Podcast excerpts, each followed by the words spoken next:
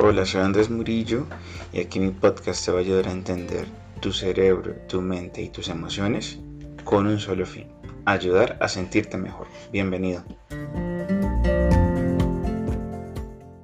Episodio 3.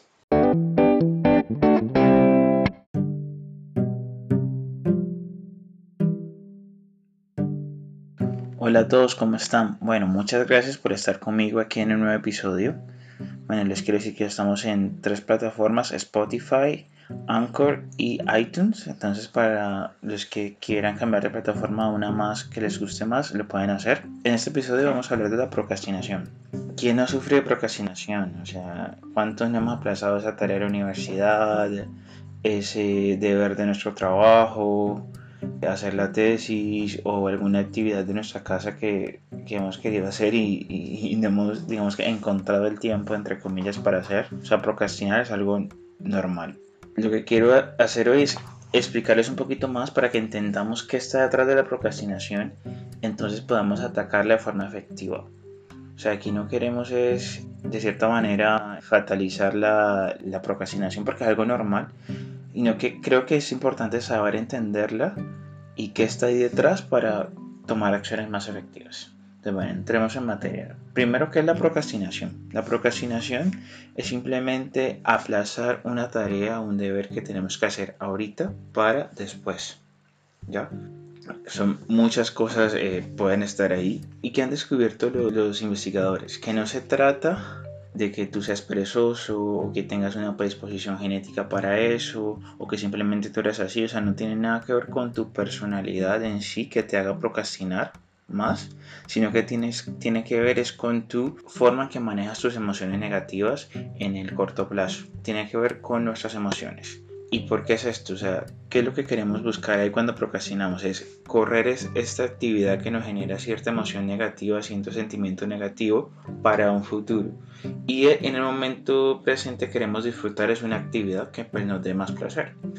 Y eso es normal porque recuerden que nuestro cerebro está construido de esa forma. Él evita, por más que pueda el dolor y el sufrimiento, siempre lo está evitando y busca el placer. Ese es su objetivo siempre y él es muy eficiente en hacer eso. Buscar actividades que nos den placer, evitar actividades que nos den dolor.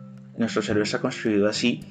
Entonces para nosotros es muy fácil procrastinar en Facebook, en Instagram, viendo Netflix, haciendo, incluso haciendo otras tareas, por no hacer esa tarea que no queremos hacer. Porque obtenemos un placer inmediato y digamos que aplazamos esa tarea que nos va a generar esa sensación negativa. Entonces es, es, muy fácil para nosotros procrastinar. Pero entonces, ¿qué les quiero decir con este concepto de procrastinación? O sea, ¿qué les quiero decir? Que no, ¿Por qué no hacemos esa tarea? porque la procrastinamos? Por la idea, el pensamiento que tenemos sobre esa tarea, no en sí la tarea misma. Generalmente nosotros pensamos que la, ejecutar la tarea va a ser mucho más doloroso de lo que es generalmente. Ese pensamiento de que esa tarea va a ser negativa es mucho más fuerte de que en sí hacer la tarea. Pero bueno, ¿qué les quiero decir? O sea, muchos de nosotros hemos pensado que, bueno, que alguna, algunas personas les sirve, ¿no? O sea, que dicen, no, pues eh, yo procrastino porque al final lo dejo, lo dejo al final y soy más productivo, lo hago más rápido que si lo hago día a día. Y los investigadores también han descubierto que esto no es verdad, que las personas que procrastinan y las que no, en sus resultados al final no hay una gran diferencia. Entonces, procrastinar no es la forma más efectiva de alcanzar nuestros objetivos. Claro está. Por otro lado, si procrastinamos para hacer nuestros deberes, se puede convertir incluso en un problema porque cada vez que se nos acerca la fecha límite vamos a trabajar por medio de estrés, preocupación y ansiedad que de forma crónica se nos pueden convertir en un problema para nosotros. La forma más sana de abordar nuestras tareas es hacerla en el plazo adecuado sin recurrir al estrés porque eso no es bueno para nuestra salud mental y para nuestra salud en general. Cuando procrastinamos, que está ahí, como es, es un tema de emoción, y esas emociones se generan es por un pensamiento que tenemos. Ahí detrás de esas emociones hay un pensamiento que puede ser del orden, eh, si es un proyecto personal para nuestra vida y es donde yo, me, donde yo quiero aportar, es que bueno, nosotros hacemos cosas, hacemos cosas de trabajo, de la universidad las podemos procrastinar, pero igual las hacemos porque sabemos que hay una fecha límite y no hay ningún problema, igual lo vamos a hacer, procrastinemos o no. Pero el problema es cuando también queremos eh, hacer cosas para nosotros, nuestros sueños, nuestras metas, que no tienen una, una fecha límite y que están a nuestro, en todo nuestro control. Y esas también las procrastinamos, procrastinamos nuestros sueños.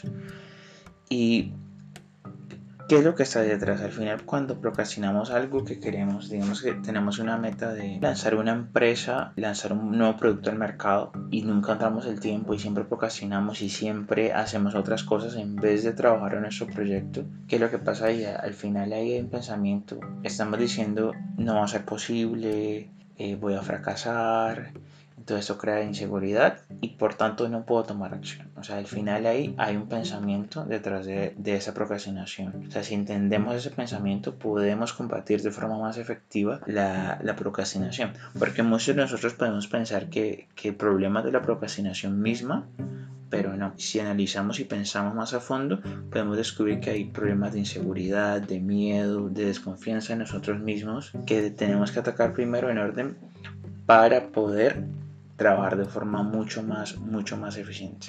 Entonces, bueno, espero que les haya quedado claro de, en qué consiste la procrastinación. Se trata al final de, de, nuestros sentimientos y que esos sentimientos pues están generados por la forma en que pensamos. Entonces, ¿qué, qué tips les puedo dar en, en, este caso? Lo primero es entender la causa de por qué estamos procrastinando. Lo primero es entender es eso, ¿por qué, ¿por estoy procrastinando? Darse un minuto, darse, tomarse un tiempo y entender qué está detrás de esa procrastinación. Una vez ya lo entendamos, podemos tener claro en qué tenemos que trabajar, en nuestra confianza, en lo que pensamos de nosotros y atacar la raíz de la procrastinación.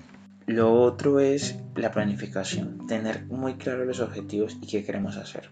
Si mi objetivo es montar una empresa en el 2020, si yo, si yo le doy una meta así grande y no tengo los pasos específicos que debo hacer, se va a quedar así grande, abrumador. Y entonces va a haber como una, una tarea grande que nos va a hacer pensar que va a ser difícil y por tanto no vamos a hacer nada. Lo importante es dejarla en acciones y tareas específicas y planificadas en nuestro día a día para así avanzar. O sea, una vez entendamos y planifiquemos nuestras, eh, nuestros proyectos, nuestras metas y así también las tareas de, de nuestro trabajo, de nuestra universidad, podemos avanzar mucho más fácil. Lo otro es procrastinemos, pero avancemos también. O sea, no dejemos que la procrastinación nos congele, nos, nos impida avanzar, porque muchas veces se nos va el día procrastinando, no sintiendo que tenemos que hacer las cosas, pero yo creo que no hay problema. O sea, tú todo el día evitas hacerlo, pero si al final del día logras hacer algo y logras avanzar, ahí está la diferencia. O sea, procrastinar, pero hacer algo de verdad, avanzar un poco cada día. Porque si dejamos que la procrastinación siempre se apodere de nosotros y no hacemos nada, ahí es que nunca vamos a avanzar. Y así es que procrastinamos nuestros sueños y nuestra vida hacia el futuro. Entonces lo importante es avanzar. O sea, no esperar a que nos llegue la motivación, que nos llegue el flujo para poder hacer las cosas, no Así no vamos a hacerlo, tenemos que hacerlo desde el inconformismo, desde sintiéndonos incómodos porque es algo nuevo para nosotros. O sea, si queremos alcanzar ese meta, alcanzar ese sueño, va a ser difícil porque no, no lo hemos hecho todavía. Tenemos que pasar por ese proceso que pensamos que va a ser duro, pero una vez empezamos a tomar acción, nos vamos a dar cuenta de que es mucho más sencillo de lo que pensábamos. Entonces, ese es mi llamado ahorita, o sea, que procrastinemos, entendemos que está ahí, o sea, está bien procrastinar, pero también avanzar en nuestros proyectos, o sea, ver que está ahí, entender esa procrastinación y permitirse avanzar, permitirse avanzar poco a poco y lograr ese sueño.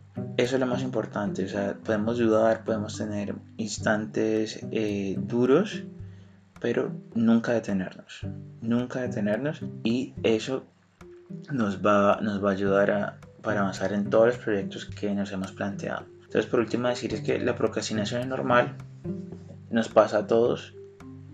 Lo importante es que tú tomes acción para combatirla.